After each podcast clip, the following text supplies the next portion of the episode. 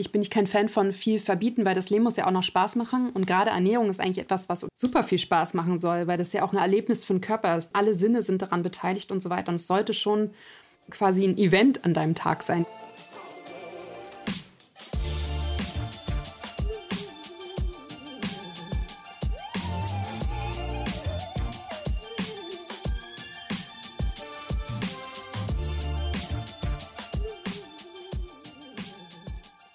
Hey, das ist der Achilles Running Podcast und ich bin Eileen. Was machen wir LäuferInnen eigentlich gerne außer Laufen? Was ploppt da so als erstes in euren Kopf auf? Klar, übers Laufen reden mache ich auch gerne, offensichtlich. Also, was ist das zweite? Na, richtig, Essen. Aber wissen wir eigentlich, was wir uns da so täglich reinschaufeln? Ich wusste es tatsächlich lange nicht so ganz oder ich habe gedacht, dass ich es wusste und habe mir jetzt das ganze Wissen aus verschiedenen Blogs und Podcasts und Artikeln zusammengesucht. Wir machen es aber für euch einfacher. Ihr hört einfach euren Lieblingspodcast, Hust Hust. Also wir podcasten jetzt darüber und ihr müsst einfach nur zuhören. Heute haben wir dafür Hannah Willemsen zu Gast. Sie ist Ernährungsberaterin und ein Teil ihrer Kundschaft sind SportlerInnen und viele davon aus dem Ausdauersport.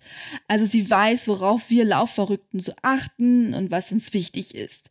Und heute legen wir erst einmal so die Basis. Also wir sprechen über die Grundlagen der Ernährung. Wir reden darüber, wie viel Gemüse denn nun wirklich auf den Teller muss, wie eure Ernährungsumstellung gelingen kann und was diese ominösen Mikro- und Makronährstoffe sind. Das ist nämlich alles gar nicht so kompliziert, wie es immer klingt.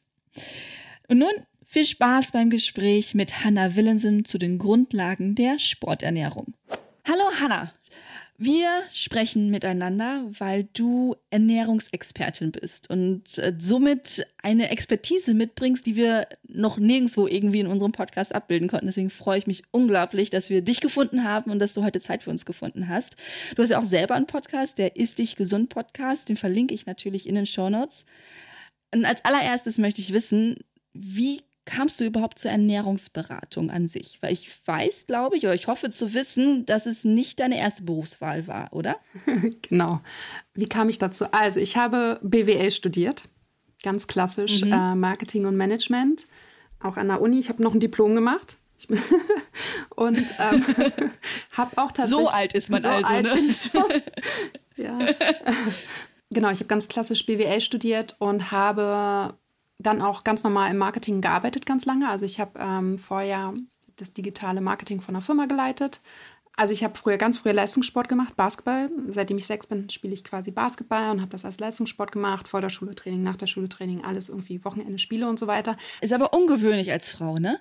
Ist Oder? ungewöhnlich, genau. Mein Vater hat Handball gespielt und ich bin quasi so in Hallen groß geworden beim Sport. Also ich habe auch ja. schon immer Sport gemacht.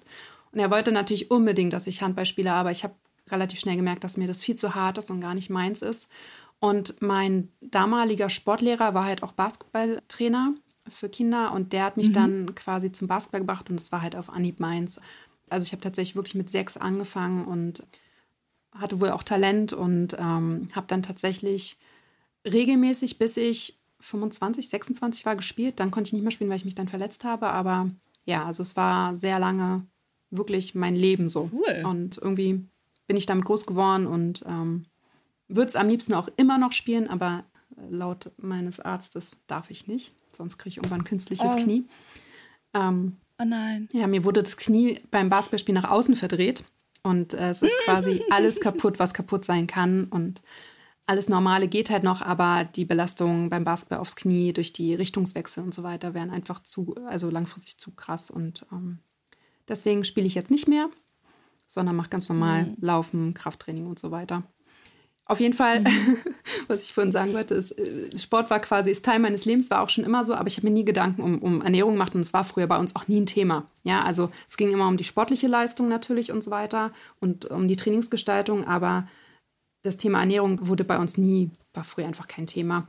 Und dann habe ich auch mit Anfang 20 tatsächlich so ein bisschen gemodelt und dann wurde es natürlich ein Thema, weil ich natürlich durch den Sport ein bisschen muskulöser war und dann natürlich abgenommen habe und dann auch tatsächlich in eine Magersucht gerutscht bin. Und da war natürlich das Thema Essen eher so negativ behaftet für mich. Und habe mich da aber irgendwann auch wieder selber rausgeholt. Also es ging so fünf Jahre. Und habe mich dann wieder selber rausgeholt und ein normales Essverhalten entwickelt und so weiter. Und auch meine ganzen, ich habe dadurch Darmprobleme natürlich bekommen und so weiter, weil ich einfach unterernährt war. Aber trotzdem habe ich mich nicht so richtig tiefgründig mit dem Thema Ernährung beschäftigt. Ja, ich habe danach ganz normal gegessen, aber das war halt so. Und dann bin ich schwanger geworden mit meinem Sohn. Der ist jetzt sechs Jahre alt. Und da habe ich angefangen, mich mit Ernährung zu beschäftigen. Weil natürlich, und das passiert bei den meisten Frauen so, weil du natürlich dein Baby in dir hast und natürlich für das Kind nur das Beste möchtest. Und dann habe ich angefangen, diese ganzen mhm. Bücher zu lesen und hatte irgendwie das Bedürfnis, das, was ich so rausgefunden habe und was ich so koche und so weiter. Das ging ja dann auch um Beikost und so weiter. Und wie ernährst du dein Kind im ersten Jahr? Und ähm, ich konnte nicht stillen. Und wie macht man das denn mit der Flasche? Ist, das, ist Flaschenmilch mhm. überhaupt gut fürs Kind und so weiter? Auf jeden Fall habe ich das alles angefangen runterzuschreiben in einem Blog. Und so ist dann halt mein damaliger Blog Catwalk to Kindergarten entstanden, wo ich halt quasi gesunde Rezepte und mein Wissen irgendwie so niedergeschrieben habe und habe gemerkt, ich wurde immer wissbegieriger und wissbegieriger und wollte immer mehr wissen und es hat mich extrem interessiert und habe ja auch meine Ernährung komplett umgestellt, also auch quasi schon in der Schwangerschaft und habe mich dann in der zweiten Schwangerschaft mit meiner Tochter dazu entschlossen, eine Ausbildung zur Ernährungsberaterin zu machen, die ich dann auch gemacht habe und habe dann tatsächlich angefangen, auch erstmal Workshops zu geben oder ne, auch über Instagram einfach so das, das Thema auszubauen, auf dem Blog auszubauen und so weiter. Und dann hat sich das so entwickelt, dass ich gemerkt habe, dass das total meine Leidenschaft ist und dass ich dafür brenne und dass mein eigentlicher Job, das, was ich eigentlich studiert ja. habe, dass ich zwar da gut drin bin, aber dass das nicht meine Leidenschaft ist und dass es mir irgendwann nicht mehr gut ging. Und ich viel lieber was mit dem Thema Ernährung gemacht habe, als irgendwie mit dem Thema Marketing. Und habe mich dann letztes Jahr entschlossen, meinen Job zu kündigen und mich selbstständig zu machen. Genau. Mm, ja. Mutig, mutig. ja. Du sagtest gerade, du hast selber angefangen, irgendwann deine Ernährung umzustellen. Was war denn bei dir persönlich das Erste, wo du gesagt hast, okay, das, das muss ich ändern?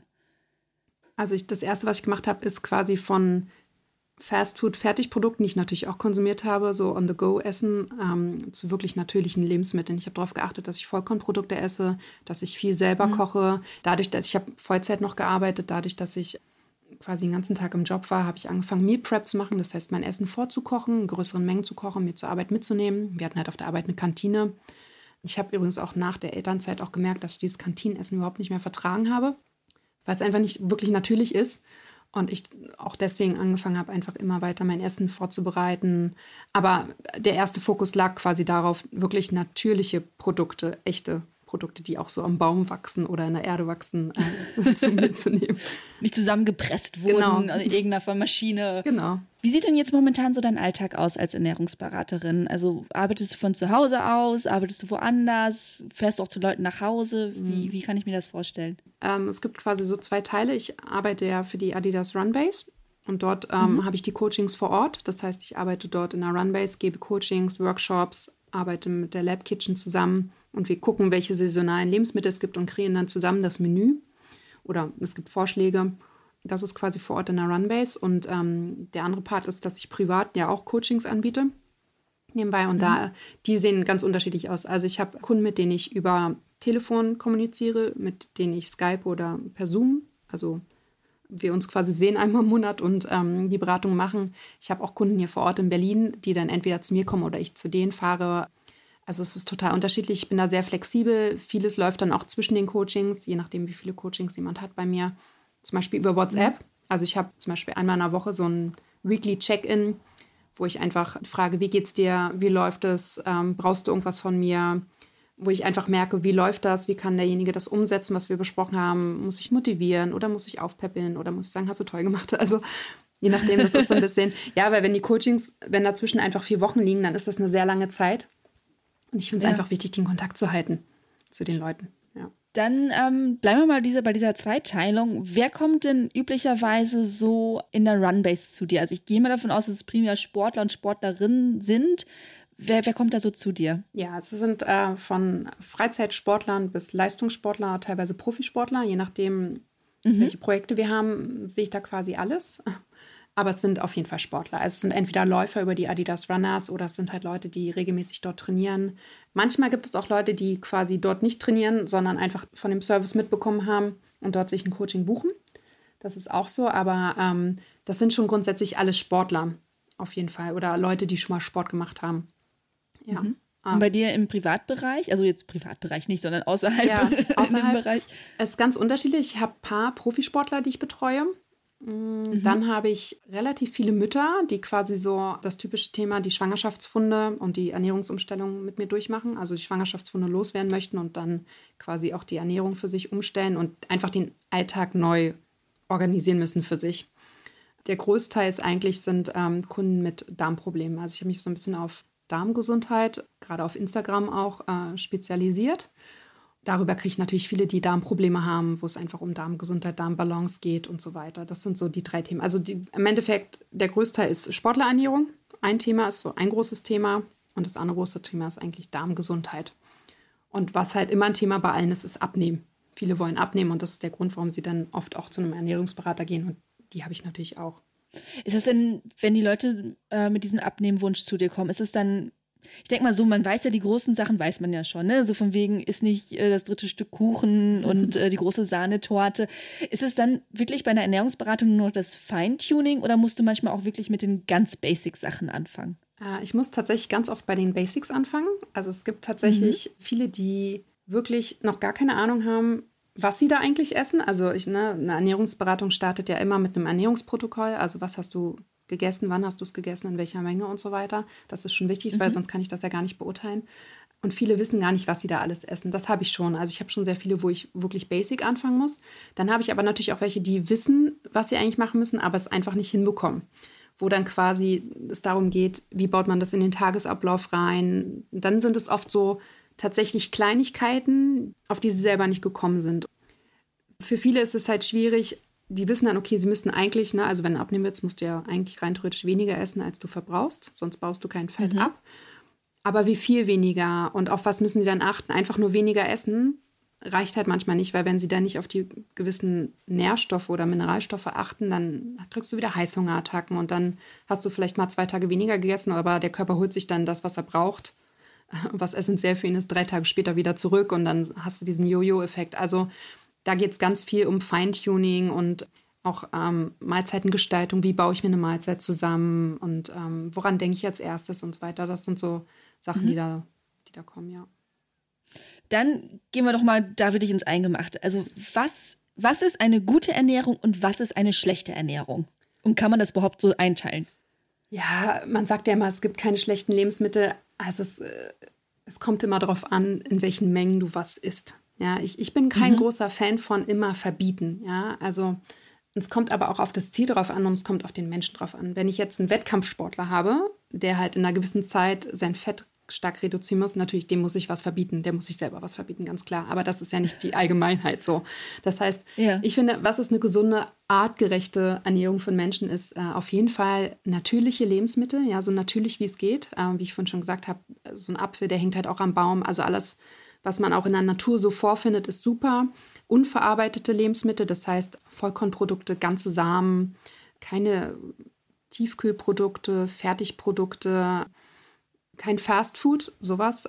Und mhm. natürlich mhm. gehört auch sowas dazu wie Alkohol nur in Maßen, ja. Also das meine ich halt mit Maßen. Wenn du halt jeden Tag drei Gläser Wein trinkst, dann ist es halt ungesund. Wenn du halt alle drei Tage ein Glas trinkst, dann ist es okay. Ja.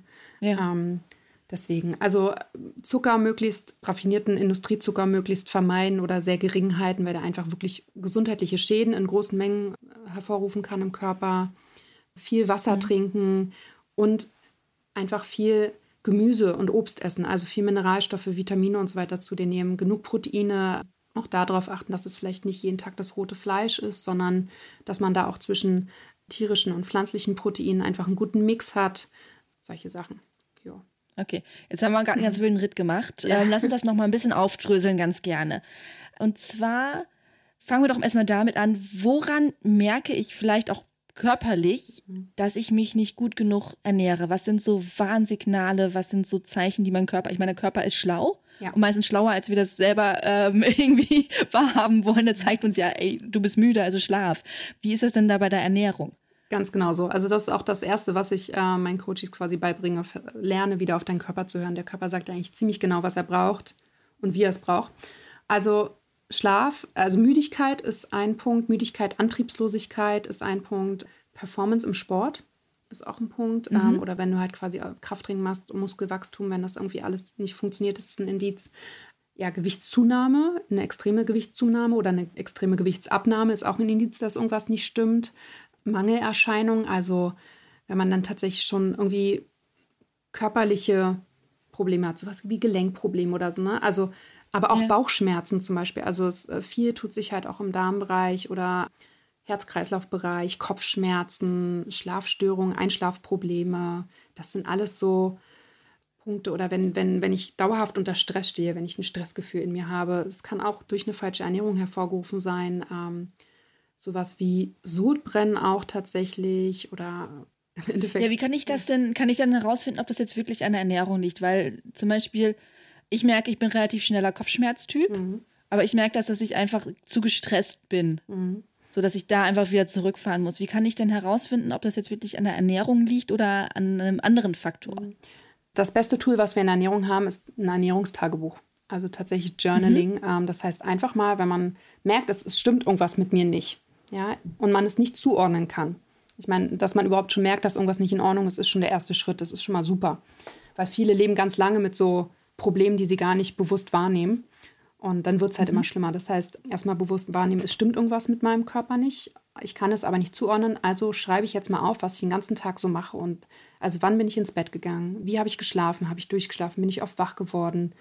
Hatte ich richtig lange Wachphasen? Das gibt es auch. Ne? Die Leute wachen mal nachts auf und sind ja. hellwach und sind zwei Stunden wach. Das ist halt nicht normal wie fühle ich mich, wenn ich morgens aufstehe? Bin ich fit? Also wache ich auf und springe aus dem Bett und denke so, ja, yeah, geil, ich habe Bock auf den Tag oder muss ich, äh, mache ich fünfmal bis zehnmal den Snooze-Button an und bin total faul und antriebslos und komme nicht aus dem Bett. Das aufschreiben, dann was du wann gegessen hast und auch wie du dich danach gefühlt hast nach dem Essen.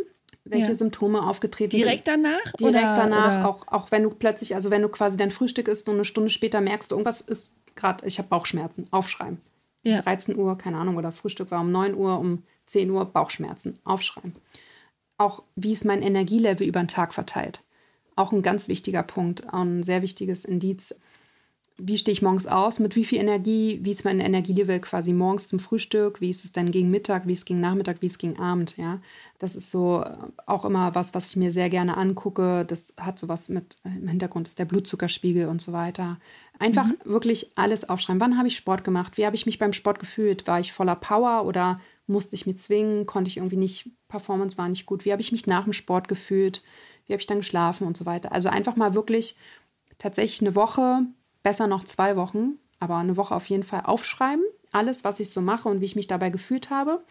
Und wenn man sich das dann anguckt, merkt man eigentlich schon, was das Problem ist. Oder man sieht erste Hinweise und kann ein bisschen aussortieren ja. und sagen, okay, das hat mir gut getan und das hat mir offensichtlich nicht gut getan. Und allein durch diese Achtsamkeit dem eigenen Körper gegenüber lernt man schon wieder ganz viel über sich selber und kann sich dann selber auch ziemlich gut optimieren. Ne, also der eine besser, der andere schlechter.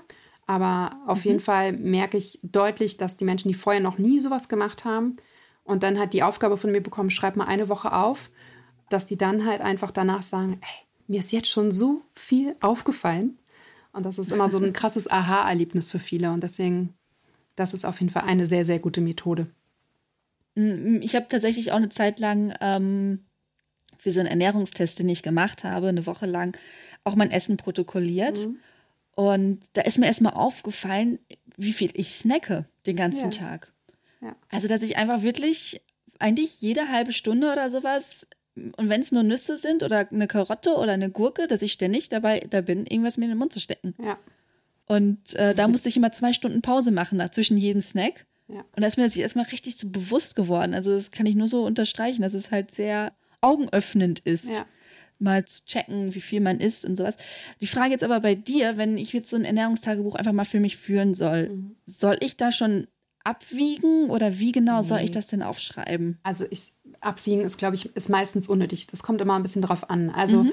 ich finde immer ganz wichtig, dieses Gefühl zu beschreiben, wie fühle ich mich gerade, was ich gegessen mhm. habe. Also zum Beispiel Kartoffeln, Gemüsepfanne und ein Stück Lachs dazu. So. Ja, und dann kann man sagen, okay, es waren ungefähr eine Handvoll Kartoffeln oder zwei Handvoll. Ich will da nicht 200, 300 oder 400 Gramm stehen haben, weil ich kann das so auch ganz gut schon einschätzen. So mit Handvoll oder ein Teller mit Kartoffeln wenn ich irgendwo, wo ich dann tatsächlich Angaben brauche oder wo ich ungefähr einschätzen muss, war dabei jetzt der ganze Teil da mit Kartoffeln voll oder war der mit Gemüse voll, dann frage ich nach. Aber eigentlich ja. reicht so ein bisschen die Angabe, nee, ich habe jetzt drei Teller Spaghetti Bolognese gegessen oder ich habe halt einen Teller gegessen. Das ist für mich als Info schon völlig ausreichend, weil, wie gesagt, es geht oftmals nicht um diese Grammzahlen, jedenfalls nicht bei dem Otto-Normalverbraucher, sondern es geht um Tendenzen, die jemand hat und einen gewissen Lifestyle ja. oder einen Ernährungsstil und äh, das erkenne ich auch ohne Grammzahlen ziemlich schnell. Ja. Wie schaffe ich denn selber meinen eigenen Blick so ein bisschen zu objektivieren? Weil ich kriege das viel mit. Also ich habe so vor einem Jahr angefangen, mich mit Ernährung sehr intensiv auseinanderzusetzen und dachte zu dem Zeitpunkt schon, ich würde mich sehr gesund ernähren ein Jahr später und ich kann sagen, okay, diese Behauptung habe ich schon fünfmal wieder widerlegen können und dachte wieder so, nach einem halben Jahr, okay, jetzt ernährst du dich gesund, dann wieder ganz viele Sachen gelernt, okay, jetzt ernährst du dich gesund. Also wie schaffe ich es da, so, so einen klaren Blick drauf zu werfen, auf das, was ich esse? Weil ich, ich unterhalte mich auch mit anderen, die sagen, ey, ich ernähre mich super gesund und ich weiß einfach, okay, du gehst dreimal die Woche zur Pommesbude und holst dir eine Currywurst. Hm. Ja, ich glaube, man muss das so ein bisschen anhand seiner Ziele und an dem, was man so möchte, festmachen. Ja. Okay. Ähm, ich glaube, ich, ich kenne kaum einen Menschen, der sich immer wirklich zu 100% gesund ernährt. Ich auch nicht. Also bei mir Sehr landet gut. manchmal Yay. auch die Nutella auf dem Toast, ja. So.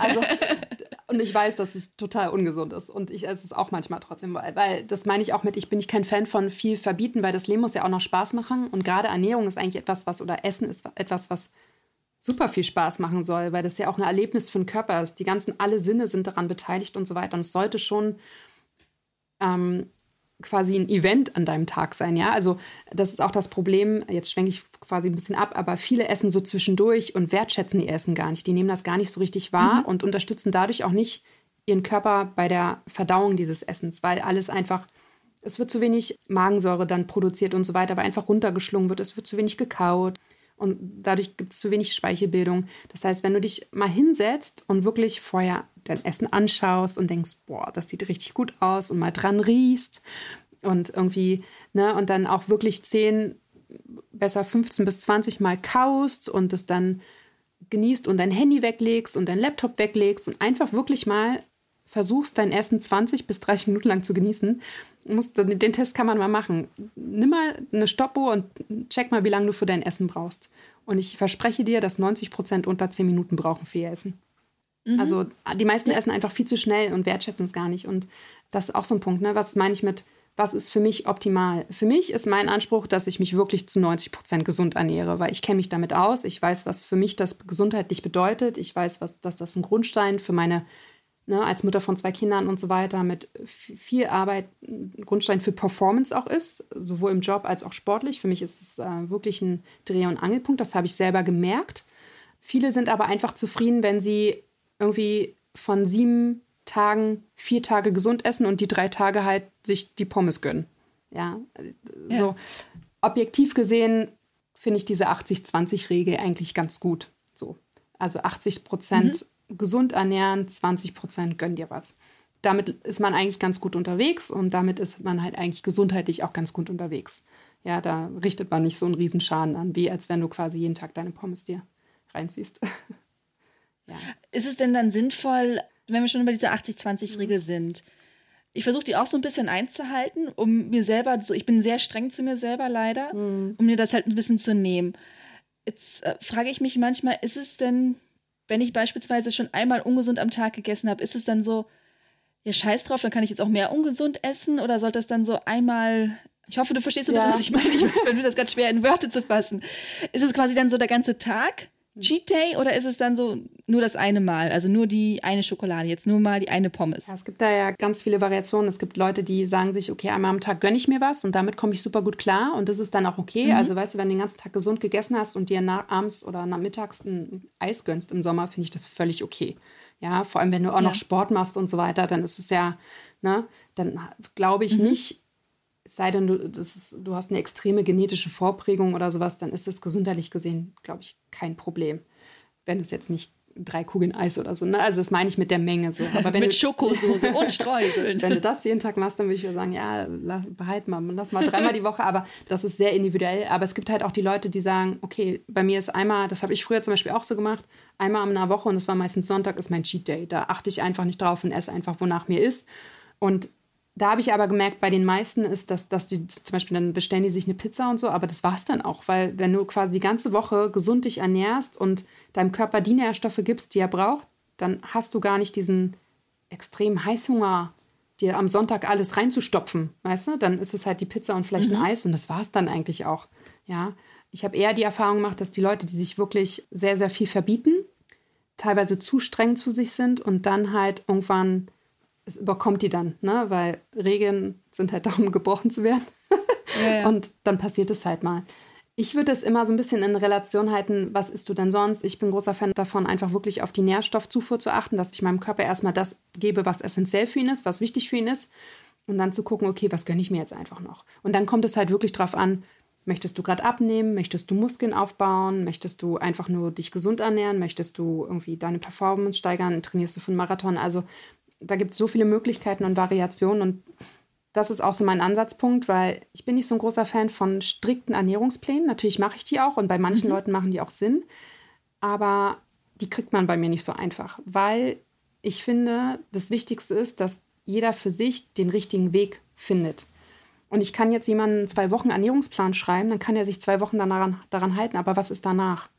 Danach ja. weiß der nicht mehr, was der machen soll. Ich bin eher so. Oder wiederholt ihn von vorne. Ja, aber das hält er dann irgendwann dreimal durch und dann halt nicht mehr. Ne? Also ich bin großer Fan davon, dass man den richtigen Weg für sich selber findet. Und ja, das heißt auch, man muss ausprobieren. Aber das ist sehr mhm. individuell. Jeder Mensch ist anders, jeder hat einen anderen Tagesablauf, jeder Körper ist auch anders. Ja, du verdaust Dinge anders als ich und so weiter. Du siehst vielleicht ganz anders Energie aus der Nahrung als ich und so. Und das sind alles so Komponenten, die ich mit beachte. Und deswegen finde ich ein Coaching viel, viel effektiver als einfach nur einen reinen Ernährungsplan, weil ich dem Menschen quasi beibringe, wie er für sich sich in seinem Alltag, in seiner Welt gesund ernähren kann und damit auch zu seinem Ziel kommt, was er halt gerade hat. Das finde ich halt sehr wichtig. Sehr schön kommen wir jetzt doch mal genau darauf zu sprechen. Was ist eine gute, gesunde Ernährung? Du hast gerade schon gesprochen davon, wenn man sich sonst äh, die richtigen Nährstoffe zuführt. Was sind so gute, gesunde Nährstoffe, die immer dabei sein sollten oder ab und zu dabei sein sollten? Nimm mich mal mit zu ganz der Basic der gesunden Ernährung. Ja, also wir haben ja diese Makronährstoffe, Kohlenhydrate, Proteine, Fette. Ähm, Proteine mhm. sind essentiell für unseren Körper und Fette sind essentiell für unseren Körper. Kohlenhydrate nicht, weil wir können Kohlenhydrate aus Protein und Fetten bilden. Nichtsdestotrotz sind gesunde Kohlenhydrate sehr, sehr wichtig für uns. Und gerade für Frauen, für den Hormonaushalt. Mhm. Ich würde immer, weil das sehe ich bei eigentlich allen, sowohl Männern als Frauen, als erstes mal auf die Proteine achten. Nehme ich genügend Proteine zu mir? Esse ich genügend Eiweiß? Weil die meisten, die ich kenne oder in meinen Coachings habe, und ich würde sagen, es sind tatsächlich 95 Prozent, essen wirklich zu wenig Proteine. Ich empfehle eine Verteilung von 80% pflanzlich, 20% tierisches Eiweiß. Das ist so aktuell Studienlage und so weiter. Das, was man, was man so sagen kann, ist eigentlich der gesündeste Weg. Und dann wirklich mindestens, also mindestens ein Gramm pro Kilogramm Körpergewicht. Das heißt, wenn jetzt jemand 50 Kilogramm wiegt, sollte er 50 Gramm Eiweiß essen. Wenn er 80, mhm. Gramm, 80 Kilogramm wiegt, sollte er 80, Kilo, äh, 80 Gramm Eiweiß essen. Aber das ist das Minimum, darauf sollte er auf jeden Fall kommen. Wenn du Sportler bist, hast du einen erhöhten Bedarf. Das heißt, dann sollten okay. es schon so 1,5 Gramm Eiweiß pro Kilogramm Körpergewicht sein. Und mhm. wenn man in einer Diät ist, würde ich das sogar bis auf 2 Gramm hochschrauben, also zwischen 1,5 und 2 Gramm hochschrauben, weil du dann nämlich diese ganzen Heißhungerattacken tatsächlich vermeidest. Bei einer Diät, die meisten lassen halt die Proteine runterfallen. Und das ist genau der Fehler. Also auf jeden Fall auf die Proteine achten, auf genügend Proteine. Also in jeder Mahlzeit sollten Proteine vorhanden sein, also im Frühstück, im Mittag und auch im Abendessen und auch in den Snacks sollten Proteine vorhanden sein, also zum Beispiel in Form mhm. von Nüssen. Dann halt ein bisschen darauf achten, dass man nicht nur tierisches Eiweiß isst, sondern auch pflanzliches. Da einfach sich mal mit ein paar Quellen auseinandersetzen. Dann ist es ganz wichtig, gesunde Fette zu essen und nicht sowas. Ja, aber lass uns mal kurz bei den Proteinen mhm. kurz noch bleiben. Was sind denn so gute ähm, Proteinquellen, die ich jetzt schnell finden kann, die ich auch vielleicht schon zu Hause. Ich meine, was ich früher gelernt habe, war halt auch so, okay, Eiweiß ist im Fleisch und im Ei. Punkt. Das ist so das, was ich bis, bis tatsächlich Ja, ja, aber das ist das, was ich so, das waren für mich so meine bewussten Eiweißquellen bis vor ein paar Jahren noch. Also Fleisch jetzt nicht, weil ich Fleisch schon lange nicht mehr esse, mhm. aber ich habe halt ständig Eier gegessen, weil ich dachte, nur da kriege ich, ich habe mich auch nicht auseinandergesetzt, aber es war halt so mein Wissen, was man irgendwie mitkriegt. Mhm. So, das sind meine Eiweißquellen. Was sind denn, ich weiß es mittlerweile auch, aber was sind denn noch so andere gute Eiweißquellen, die man vielleicht schon im Kühlschrank hat oder im Schrank hat, von denen man noch nicht gar nicht wusste, dass es Eiweißquellen ja. sind? Also klar, Eier und Fleisch gehört dazu. Und dann natürlich Fisch. Ja. Fisch oder Meeresfrüchte ist eine gute Eiweißquelle. Mhm. Fisch ist immer super, essen die meisten zu wenig. Dann gibt es aber natürlich Samen, Saaten, Bohnen. Es gibt natürlich Soja als Eiweißquelle, wenn das mit jemand mag. Mhm. Ähm, aber auch so Vollkornprodukte haben auch immer oder ähm, Pseudogetreide, also sowas wie Haferflocken, Leinsamen, Hanfsamen, Quinoa, Amaranth und so weiter, haben auch alles Eiweiß drin. Natürlich nicht so viel wie zum Beispiel in Fleisch, aber da kommt es ja darauf an, auf die Mahlzeitengestaltung. Nüsse hatte ich, glaube ich, schon erwähnt. Mhm. Milchprodukte an sich. Na, sowas wie Quark hat ziemlich viel Eiweiß. Käse hat Eiweiß. Solche Sachen. Frischkäse. Ja, sind ja einige schon dabei. Genau. Das sind die Eiweißquellen, die mir jetzt gerade so einfallen. Manchmal weiß man ja gar nicht, was alles Gutes drinsteckt. Ja, was zum Beispiel so auch mega so gut ist, sind wenn das so aus Samen quält, oh Gott, Sprossen, jetzt habe ich es. Sprossen. Sprossen. Sprossen sind super, sind mega Proteinbomben, sind super klein, natürlich auf die Menge, du musst relativ viel davon essen, aber das ist zum Beispiel auch was, wo man einfach nochmal was über sein Essen streuen kann, was eigentlich nicht stört. Hast du mhm. auf jeden Fall nochmal eine Top-Eiweißquelle.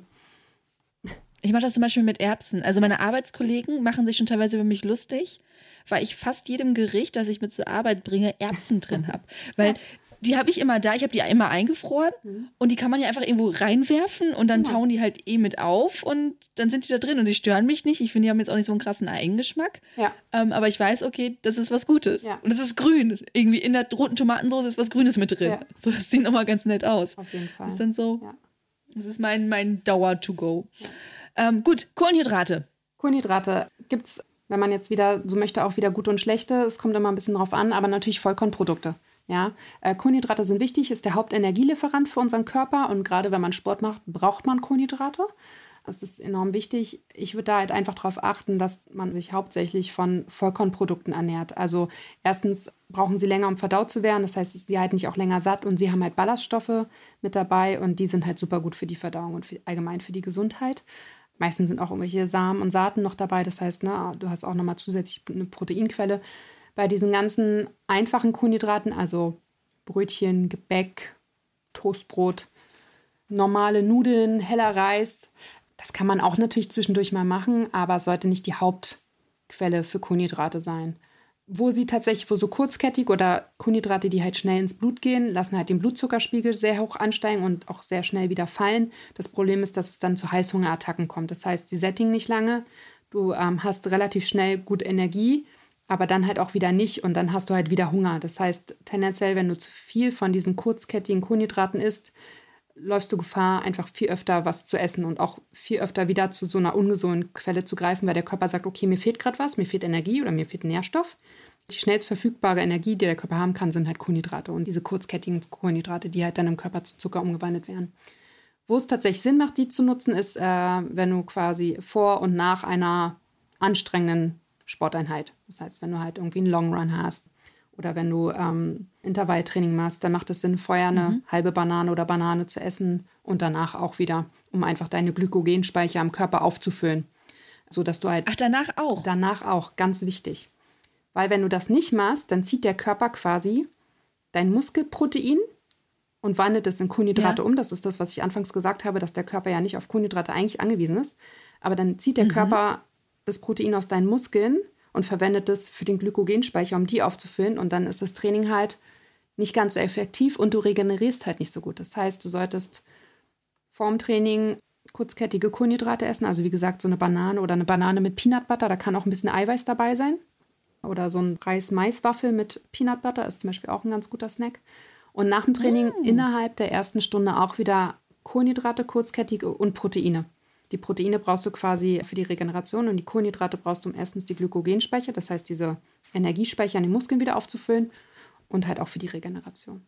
Ah, Mhm. Schon wieder was gelernt. Finde ich sehr gut. ja. ja, von dem Protein, das wusste ich. Also ich bin ja nachher auch mal, also ich habe so, so Proteinshakes oder sowas ja, teilweise alle, hier oder. Weil die Medien, ja. das ist so krass, ja, du brauchst Proteine nach dem Sport, aber die vergessen halt die Kohlenhydrate. Also du kannst beim Proteinshake bleiben, hau dir einfach nur eine halbe Banane mit rein. Ach, dann schmeckt er vielleicht auch nochmal gut. Ja, genau. die sind ja meistens nicht sehr appetitlich. Das ist ja schon fast so Hauruck rein und durch. Ja, aber das ist auch, mit dem Protein ist ja sowieso so mega krass. Das ist so, hier ist Protein drin und da ist Protein drin. Denkst du, ja, no surprise. Mhm. Ich fand es ja mal ganz lustig. Ich, ich weiß nicht, ob das ein, ein Scherz war.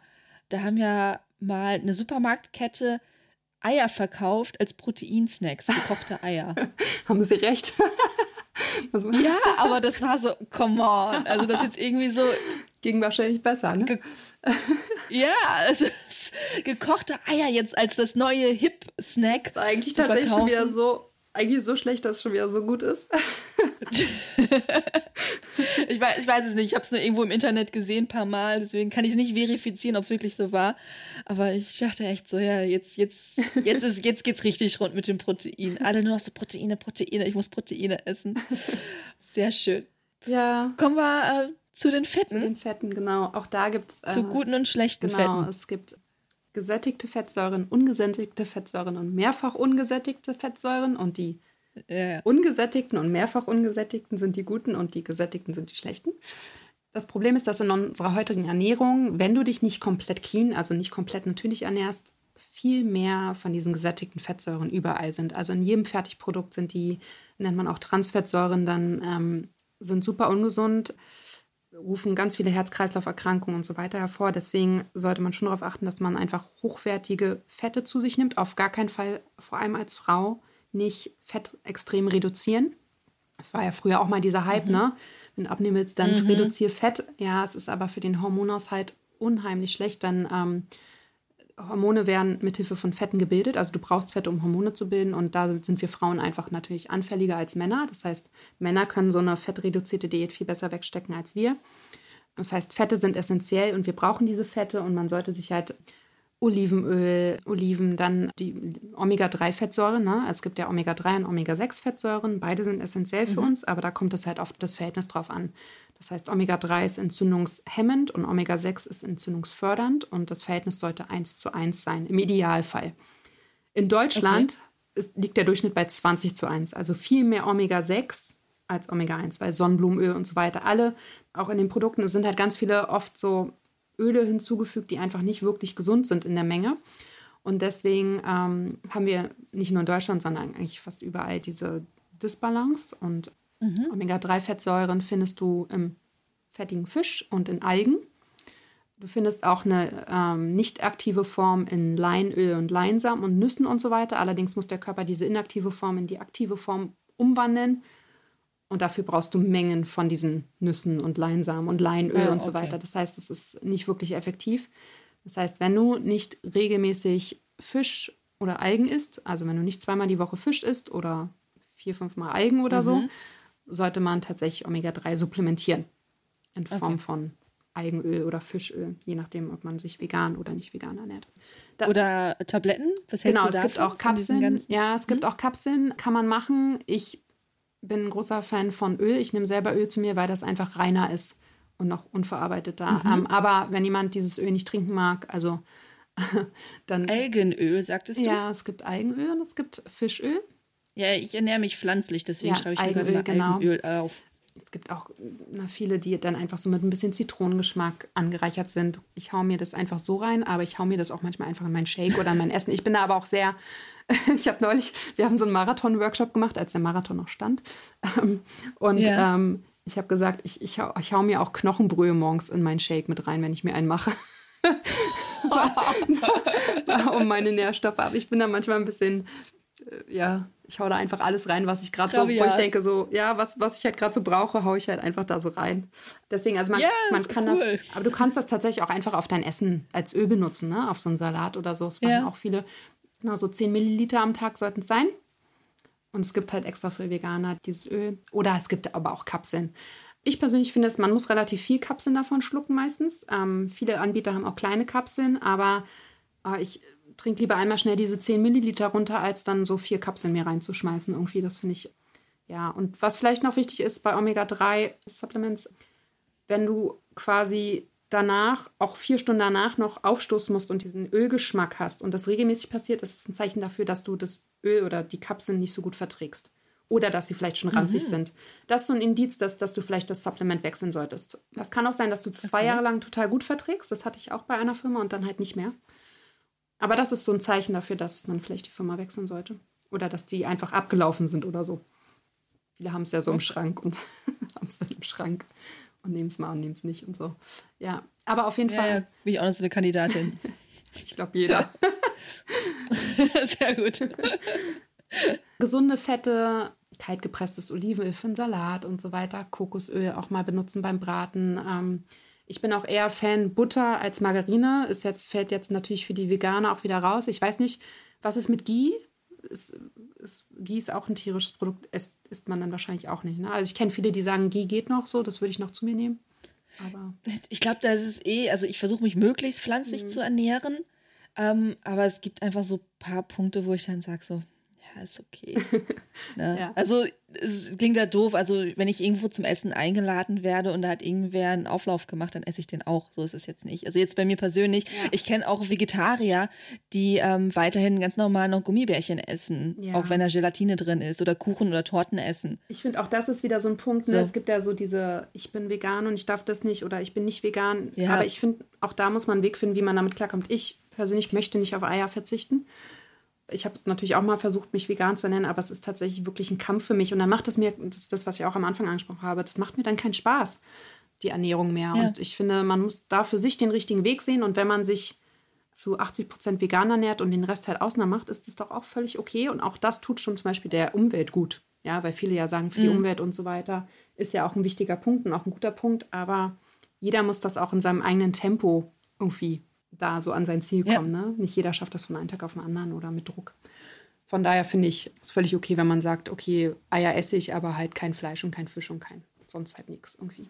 Also. Ich sage das immer so, ich versuche mich möglichst pflanzlich zu ernähren. Ja.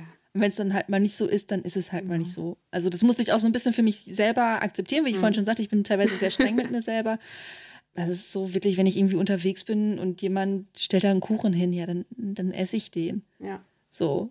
Ja. Oder ähm, irgendwie jemand anders bringt mir ein Käsebrot mit, dann sage ich auch nicht, ja, nee, das esse ich jetzt nicht.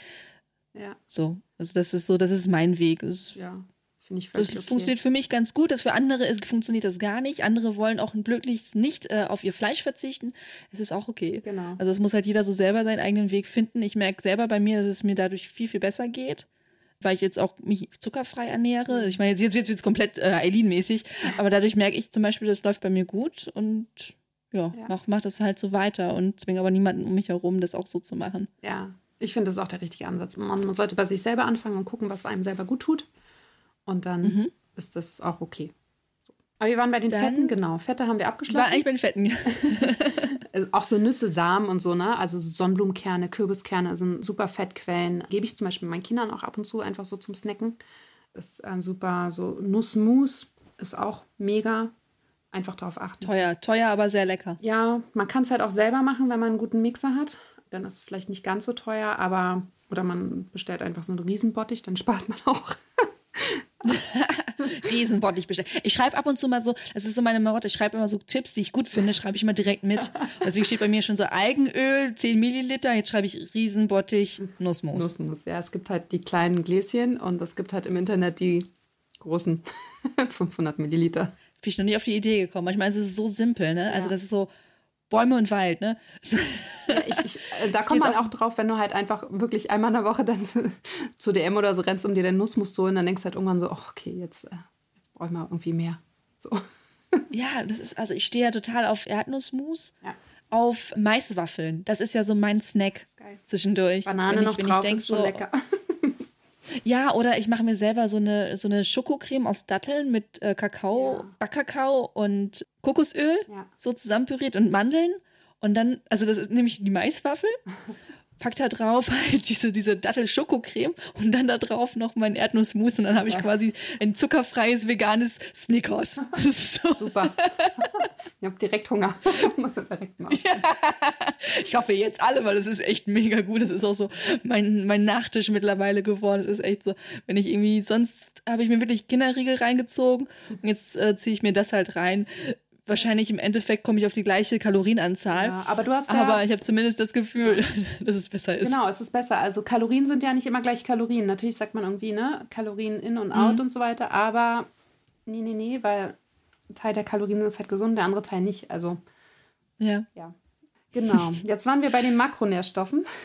Da gibt es ja noch ja. die Mikronährstoffe. Also alles, ja, was so Vitamine, Mineralstoffe sind, also so ähm, Vitamin A, E, D und K zum Beispiel. Oder halt Vitamin C, ähm, keine Ahnung, sekundäre Pflanzenstoffe, die ich dir jetzt nicht alle aufziehen kann, weil ich sie nicht mehr auswendig weiß. Ist okay. ähm, aber im Endeffekt heißt das genug Gemüse und Obst essen bis aufs Frühstück sage ich immer, in jeder Mahlzeit sollte auch Gemüse drin sein. Also so mindestens 200 Gramm auf dem Teller sollten sein, äh, gerne auch mehr. Saisonales, regionales Gemüse am besten, also Gemüse und Obst aus deiner Umgebung, das gerade Saison hat. Mhm. Das ist vielleicht auch noch ein Punkt. So saisonal essen macht total Sinn, weil der Mensch ist ja ein Produkt der Erde und ist natürlich auch über die Jahre in diesem System gewachsen. Natürlich haben wir jetzt die Möglichkeiten von Importen und Exporten und so, aber trotzdem hat es schon Sinn, dass die Erde uns quasi äh, zu bestimmten Jahreszeiten bestimmte Produkte liefert. Also im Winter mhm. und Herbst eher wärmende, sowas wie Kartoffeln und äh, so Wurzelgemüse und so weiter. Ne, Im Winter, so, da wurde ja auch eher so früher halt, äh, dass der Körper halt hortet und äh, sich so ein bisschen Speck ansammelt und so weiter für die harten Zeiten. Und der Frühling steht dann halt für Entgiftung und ähm, ja, wieder ein paar Kilos verlieren und so weiter. Und deswegen ist das Gemüse auch leichter und die Lebensmittel leichter. Und wenn man sich da so ein bisschen mal so einen Saisonplan anguckt, was gerade, welche Lebensmittel gerade, also welches Gemüse und Obstsorten gerade Saison haben, dann unterstützt man erstens die Umwelt, weil man halt nicht so auf diese äh, Importe geht. Und mhm. zweitens unterstützt man halt auch, also quasi das Gemüse, was in deiner Umgebung, in deiner Region wächst. Also wir sind jetzt in Berlin, sagen wir mal in Berlin, Brandenburg, Deutschland, so, ja, nicht weiter als mhm. Deutschland das wächst im Boden und da sind ja auch Bakterien und so weiter dran. Und das Gemüse, muss dir vorstellen, das wächst im Dreck und schafft es trotzdem, so viel Nährstoffe in sich zu binden. Ja, dass es ein unheimlich starkes Abwehrsystem hat. Und wenn du dieses Gemüse isst, isst du diese Bakterien, dieses starke Abwehrsystem mit und besiedelst deinen Darm mit diesen Bakterien, die quasi auch die Schadstoffe und Schädlinge aus deiner Umgebung von diesem Gemüse ferngehalten haben. Das heißt, du tust deinem Körper wirklich für deine Darmgesundheit was wirklich Gutes. Das heißt auch, dass du äh, für dein Immunsystem dir was Gutes tust und so weiter. Das ist ja ein Kreislauf. Wenn du jetzt aber das ganze Zeit das Gemüse und das Obst aus, keine Ahnung, Afrika zu dir nimmst, mhm. ist der Weg zu uns erstens so lang, dass schon wahrscheinlich 80 Prozent der Vitamine, Mineralstoffe und so weiter verloren gegangen sind. Dein Gemüse und Obst verliert ab der Ernte Mineralstoffe, also ihr seine mhm. Nährstoffe. Und dazu kommt, dass du mit diesen Bakterien aus Afrika gar nichts anfangen kannst, weil bei uns ja ganz andere Viren und keine Ahnung was rumkeuchen und fleuchen. Ja, also deswegen mhm. ist saisonales Essen, also für die Umwelt, aber auch für dich selber super gesund. Deswegen sage ich immer, versuch quasi, und zum Beispiel in den Supermärkten sieht man ja auch regional oder so, ne? Und wenn du im mhm. Internet Saisonplan Frühling oder März googelst, dann findest du auch ganz viele Saisonpläne und kannst halt sehen, was gerade Saison hat und danach einkaufen gehen. Und du unterstützt dann dadurch eigentlich auch noch die Bauern in deiner Umgebung. Ne? Also im besten Fall geht man natürlich irgendwie beim Wochenmarkt beim Bauern direkt einkaufen. Kann ich aber verstehen, schaffe ich auch nicht immer. Danke für die ehrlichen Worte. Ich dachte jetzt auch gerade, das hör, das hör, ja, ich höre das auch immer wieder so und dann denke ich so, ja gut, ich finde es auch cool und ich äh, versuche es auch, aber jede Woche nee, hat man auch nicht die Nerv dafür. Ich finde Märkte sehr anstrengend. Ja. Einfach. Also ich versuche das schon. Genau. ganz viele Leute. Ich versuche das schon immer mal wieder mhm. zu machen, aber ich schaffe es auch nicht, mit einem Einkauf hier für die ganze Familie alles einzukaufen. Dass ich so mit Umzugskartons ja. nach Hause fahren kann. ja, also ich gehe mehrmals einkaufen und gucke dann einfach, ähm, wenn ich an einem Wochenmarkt vorbeikomme, dann hüpfe ich da mal schnell rüber und ansonsten gucke ich halt schon, dass es saisonal ist und so weiter. Und wenn man sich damit so ein bisschen beschäftigt und sich mal die Saisonpläne anguckt, weiß man auch relativ schnell, was es so gibt. Ne? Also jetzt im Frühling ist zum Beispiel Erdbeer- und Rhabarberzeit. So. Das mhm. ähm, merkt man ja dann auch. Oder Spargelzeit. Und dann gucke ich halt schon, dass ich irgendwie Gerichte mache oder mir Essen mache mit halt diesen Zutaten. Genau, aber ich war beim Gemüse. Also yeah. möglichst viel Gemüse essen, möglichst in jeder Mahlzeit, so mindestens 200 Gramm sollten es sein. Ähm, das Schöne an Gemüse ist auch, dass du echt viel davon essen kannst und es echt wenig Kalorien hat. Das heißt, es hat eine sehr hohe Nährstoffdichte, aber eine geringe Kaloriendichte. Gerade in der mhm. Diät zum Beispiel sehr förderlich. Und Obst halt, irgendwie zwei Portionen Obst am Tag sollten es sein. Und das ist tatsächlich, das sehe ich zum Beispiel bei Männern ganz oft nicht. Also ich kenne ja. ganz viele Männer in meinen Coachings gehabt, die tatsächlich auch gar kein Obst essen normalerweise. Und oh. Ja, ja, es gibt echt ganz viele, die äh, kein Obst essen. Also es gibt auch Frauen, die echt wenig Obst essen, aber vor allem ist es vermehrt Männer. Und ich sehe es tatsächlich bei meinem eigenen Exemplar hier zu Hause. Der greift nicht selber zum, zum, zum Apfel, sondern wenn ich den Kindern quasi Apfel schneide und es schön so auf den Tisch platziere, dann greift er zu. Und dann sage ich so, warum holst du ja jetzt nicht selber einen Apfel und beißt da einfach rein? Jo, Ne? Also Männer sind da. Ja, weil schon so Snack, Snackform ist, ne? Ja, genau. Ist schön einfach. Das ist so. Ja, hm? Ähm, ja also ne, vielleicht zum Frühstück äh, einen Apfel oder ein paar Beeren essen und dann halt irgendwie so als Snack auch wieder in Peanut Butter tunken oder so. So Apfel in Peanut Butter finde ich auch ziemlich geil. Ähm, mhm. das, dann bist du ganz gut abgedeckt und dann halt einfach mal ein bisschen variieren. Also mal einen Apfel, mal irgendwie ein paar Beeren, mal irgendwie Erdbeeren, mal, keine Ahnung, Kiwis. Heidelbeeren, ja, ja, ja gibt es genau. da ganz viele. Also, genau. Und so akribisch muss man gar nicht sein. Wenn man das sich so ein bisschen merkt, dann deckst du eigentlich auch schon viele Mineralstoffe ab, die du brauchst. Also, dann ist man eigentlich auch schon safe. Mhm. So erstmal. Einmal noch mal kurz zum Gemüse zurück. Mhm. Und zwar, was hältst du von gefrorenem Gemüse? Also ich habe mal vor Ewigkeiten gehört, also da kam wieder irgendwie eine Studie raus oder sowas, gefrorenes Gemüse ist viel gesünder als frisches Gemüse. Ist das noch so? Ist das noch aktuell? Ist das ein aktuelles Wissen oder ist das auch schon überholt? Ja, teilweise schon. Ne? Also wenn du quasi TK-Gemüse hast, das ist halt schockgefrostet und das Vorteil ist, dass mhm. halt fast noch alle Nährstoffe eigentlich enthalten sind, weil es direkt nach der Erde schockgefrostet wird und einfach nicht so viele Nährstoffe verloren hat. Im Vergleich jetzt zu importierten Gemüse und Obst, wie jetzt aus Afrika oder keine Ahnung wo, definitiv. Mhm. Bei regionalen, saisonalen Sachen würde ich sagen, kommt drauf an. Also ich nutze ehrlich gesagt beides und ich glaube, wenn, wenn man halt die TK-Erbsen da im Tiefkühler hat und vielleicht auch, auch im Winter, wenn man quasi auf, auf irgendwas zurückgreifen will, dann macht es Sinn, sich da TK. Also ich, ich friere mir zum Beispiel immer gegen Ende Sommer, Herbst äh, ganz viele Beeren ein, weil ich die dann okay. erstmal nicht mehr bekomme und dann greife ich halt irgendwann auf TK-Beeren zurück. Aber pauschal sehr schwer zu sagen, kommt immer aufs Produkt drauf an, ist auf jeden Fall eine gute Quelle ja, für Gemüse, auch TK-Sachen mhm. zu nutzen. Jetzt vielleicht nicht die, die mit einer Sahnesoße angereichert sind, sondern wirklich nur das reine Gemüse. Aber kann man auf jeden Fall machen und hat auf jeden Fall, also ich sehe erstmal keinen Nachteil. Ja, es sind ja diese typischen so, also ich habe persönlich immer Erbsen da, äh, manchmal auch Brokkoli mhm. oder Blumenkohl. Das sind ja so die typischen Sachen, wo ich wirklich mir jetzt einfach so eine Handvoll rausnehme und dann kann ich mir das irgendwo mit reinwerfen, ohne dass ich gleich immer einen ganzen äh, ja, genau. Brokkoli Kopf, sagt man Kopf? Ja. Kopf, äh, genau, äh, kaufen muss, weil es mir manchmal auch einfach persönlich zu viel ist. Ja, genau. Dafür macht es halt Sinn. Du kannst es halt super einteilen. Ja. Dann die zweite Frage, die ich noch gerade hatte, ähm, als wir jetzt gerade ganz, über die ganzen Mikrosachen gesprochen haben. Was hältst du denn von so Multivitaminkomplexen? Brauchen wir die, wenn wir so ein bisschen drauf achten? Oder wie schnell kriegen wir da einen Mangel oder keinen Mangel? Also, ich habe überhaupt nichts gegen Supplements, weil an bestimmter Stelle und für bestimmte Zielgruppen macht das auf jeden Fall Sinn, wie zum Beispiel dieses Omega-3, das macht für jeden Sinn, genauso wie Vitamin D für jeden Sinn macht, würde ich sagen. Ähm, mhm. Ich bin aber ein großer Fan davon, das nicht einfach wahllos zu nehmen, weil das jetzt ein Komplex ist. Ich nehme einfach mal alles, weil du hast halt nicht für alle Sachen Mangel, sondern ich würde es schon eher gezielt nehmen. Also als Sportler macht es zum Beispiel Sinn, äh, Magnesium zu nehmen, ähm, Omega-3 zu nehmen, Vitamin D zu nehmen, wahrscheinlich auch Zink zu nehmen und dann muss man einfach gucken, wo habe ich Mängel, wo habe ich keine Mängel. Bei diesen Vitaminkomplexen ist es halt immer so, dass da so viel drin ist, oder eigentlich immer sind da Sachen drin, die du eigentlich nicht brauchst. Und dann überdosierst du die und das ist eigentlich auch nicht gut. Und sie kosten dann halt Was auch. Was kann da passieren, wenn ich etwas zu viel naja, nehme? Naja, also Vitamin D zum Beispiel, wenn du das überdosierst, das wirkt wie ein Hormon, das ist, dann hast du halt eine Vitamin D-Vergiftung. Also es hat schon gesundheitliche Auswirkungen Ui. dann. Ne? Also ich hatte jetzt noch keinen, der wirklich extrem überdosiert hat, aber es kann natürlich schnell gehen. Ja? Sagen wir mal, du nimmst Vitamin D schon so und dann hast du da noch einen Vitaminkomplex und dann hast du irgendwie noch einen Sportring, wo irgendwas drin ist. Meistens sind die so wenig dosiert, mhm. dass es eh kein Aus... Aber rein theoretisch, ja, ja. wenn du dann sowieso schon eine ganz gute Vitamin D Versorgung hast, kann es natürlich passieren, ja.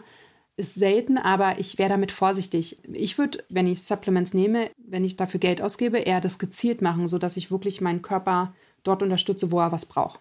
Natürlich mhm. heißt es, dass man dann vielleicht mal ein Blutbild machen muss oder halt einfach so einen äh, Nährstofftest mal machen muss. wenn du einen coolen Arzt hast und der wirklich dich gesamtheitlich sieht und dich da unterstützt und du Dinge mit ihm absprichst, dann macht es auf jeden Fall Sinn, auch mit dem Arzt solche Tests zu machen. Wir haben jetzt äh, die Makronährstoffe, wir haben die Mikronährstoffe. Du hast gesagt, ähm, 200 Gramm Gemüse pro Mahlzeit, mhm. zwei Portionen Obst am Tag. Ähm, was gibt es noch an Basiswissen, bevor wir irgendwann in die Tiefe einsteigen? Genug was, trinken. Was? Auch trinken. trinken. Yes, Wasser. Wasser, ganz, ganz wichtig. Unser Körper besteht ja zu 65 Prozent ungefähr aus Wasser. Wasser ist mhm. essentiell für uns. Ne? Du überlebst nicht länger als zwei Wochen ohne Wasser und deswegen sollte man auf jeden Fall irgendwie so anderthalb bis zwei Liter Wasser am Tag trinken, wenn du regelmäßig Sport machst oder wenn es wärmer ist, auch noch mehr. Vielleicht als Indiz, wenn du Durst hast, ist das ein Zeichen, dass du schon dehydriert bist. Kinder mhm. machen das ganz gut. Kinder trinken präventiv. Die trinken einfach immer mal wieder einen Schluck Wasser. Ich bin ganz schlecht drin. Ich trinke ganz äh, leider sehr, sehr wenig Wasser. Ich habe aber auch keinen Durst. Ja. Mein Körper braucht aber, ich, ich messe regelmäßig mein Körperwasser mit so einer Waage und mein Körper braucht anscheinend auch nicht so viel Wasser. Deswegen sage ich auch, jeder Mensch ist immer ein bisschen anders. Aber man sollte schon versuchen, irgendwie einmal in einer Stunde da so ein kleines Glas vielleicht zu trinken. Und auf jeden Fall darauf achten, dass man halt auch wirklich Wasser und nicht das mit Kaffee oder Säften oder keine Ahnung was, Limos sich die, mm. die Flüssigkeit holt, sondern wirklich mit Wasser. Ja, ganz wichtig. Wasser oder mit Tee, ne? Genau, also, unges oder? ungesüßte Sachen, genau. Tee ist auch super. Ähm, mhm. ja. Kaffee darf man natürlich auch trinken, aber jetzt quasi nicht, nicht nur. Nicht als Wasserersatz. Nicht als Wasserersatz, wie es manche Das Wasser im Kaffee zählt nicht als Wasser.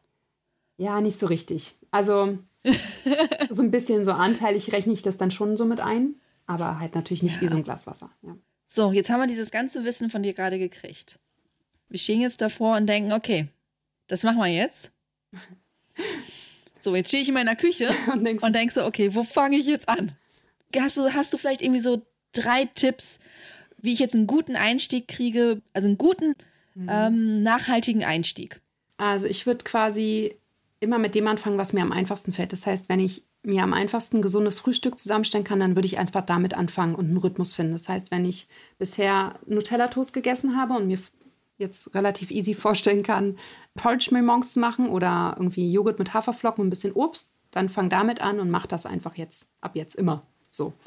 Den größten Fehler, den man machen kann, ist, dass man von einem Tag auf den anderen alles umstellen möchte, sondern ich würde mir eine Sache raussuchen, wo man sich sagt, okay, das kann ich mir gut vorstellen, das kriege ich hin und dann fängst du mit der Sache an. Also es kann, wie gesagt, das Frühstück sein, es kann aber auch der Snack am Nachmittag sein, dass man sich sagt, okay, ich mache mir da Gemüsesticks oder irgendwie Apfelscheiben mit Peanut Butter oder sowas, ja. Dann beschäftigst du dich halt mit diesem einen Thema, suchst dir da halt gesunde Snack- oder Frühstücksideen raus und setzt das erstmal ein paar Wochen lang um. Wenn du da drin dich sicher fühlst und es zu einer Routine geworden ist, dann nimmst du dir das nächste, zum Beispiel das Mittagessen, ja, und sagst dir, okay, Jetzt gucke ich mal, dass ich schaffe, dass ich zu meinem Mittagessen wirklich immer den Heimteller voll mit Gemüse habe. Ja? Und wenn man das irgendwie routiniert schafft, also entweder mit selber kochen oder irgendwie durch draußen essen, dann kann man gucken, dass man sagt, okay, jetzt gucke ich, dass da halt einmal eine Proteinquelle dabei ist, eine gesunde irgendwie. Oder dass es halt immer Vollkornprodukte sind. Also ich würde das Step by Step machen. Das ist so der wichtigste Schritt, weil viele wollen dann alles auf einmal und dann überschlagen die sich und dann ist es halt einfach zu viel. Ich bin eher mhm. dafür, dass man sagt, okay, ein, zwei Sachen, die einfach sind, sich raussuchen und die erstmal etablieren in den Alltag und einen Rhythmus damit finden, sodass man da drin wirklich, also dass es quasi einfach fürs Gehirn automatisiert abläuft. Das dauert meistens so vier Wochen, bis das Gehirn das so gelernt hat und als normal betrachtet. Also ne, ähm, neue, neue ähm, Gewohnheiten erlernen dauert meistens so vier bis sechs Wochen. Und ähm, mhm. Irgendwann hat das Gehirn quasi die Synapsen gebildet und kann das alles auswendig und dann läuft das wie so ein Programm einfach ab und du musst einfach nicht mehr nachdenken. So. Wenn du an dem Punkt bist, dann kannst du dir das neue To-Do nehmen. Und dann einfach ganz viel ausprobieren, was mir schmeckt. Das finde ich auch mal wichtig. Also sei experimentierfreudig, ja. Es gibt Tonnen, alle wollen immer Rezepte haben, aber es gibt Tonnen von Rezepten im Internet, ja. Es gibt ganz viele Blogs mit gesunden Essen. Es gibt ähm, mittlerweile, zumindest in Berlin ja, ganz viele auch Lieferservice, Restaurants, wo es so gesunde Bowls und so weiter gibt, wo man auch mal, wenn man jetzt selber zu faul ist, irgendwie zu kochen, auch mal hingehen kann. Das ist so mein Tipp erstmal auf jeden Fall. Nee, ich wollte gerade sagen, das ist eigentlich das ist ein sehr guter Tipp und ich glaube, den können wir auch erstmal so stehen lassen. Ansonsten auch auf deine Webseite gucken. Natürlich, da sind auch viele Rezeptideen dabei. Genau. Das äh, verlinke ich alles, das ist kein Problem. Super. Wir wollen ja hier den bestmöglichsten Service hier bieten. Hanna, ich bedanke mich recht herzlich bei dir. Ähm, ich finde es immer ganz cool. Ich dachte eigentlich so, huh, okay, wenn ich mit dir über die Basis der Ernährung spreche, dass ich so denke, so, okay, äh, da weiß ich schon fast alles drüber. Nee, du hast mich eines Besseren belehrt. Das finde ich super. Ich freue mich unglaublich darüber. Ja, ich sage einfach nur Dankeschön und bis demnächst. Sehr, sehr gerne. Danke auch und bis bald. Das war das Gespräch mit Hannah Willemsen. Ich verlinke wie immer euch ihren Instagram-Kanal in den Show Notes. Schaut mal rein, sie postet super tolle Tipps, Übersichten mit Beispielen zu Proteinquellen, Kohlenhydraten etc. Und da findet ihr auch ihren Podcast. Und wenn ihr konkrete Themen habt, die ich mal mit Hanna im Podcast besprechen soll oder mit unserem Sportmediziner Puri oder unserem Laufcoach Lukas, dann schreibt uns gerne eine Mail an redaktion.achilles-running.de. Ich wünsche euch eine tolle Woche, macht das Beste draus. Bis dann, keep on running. Ciao!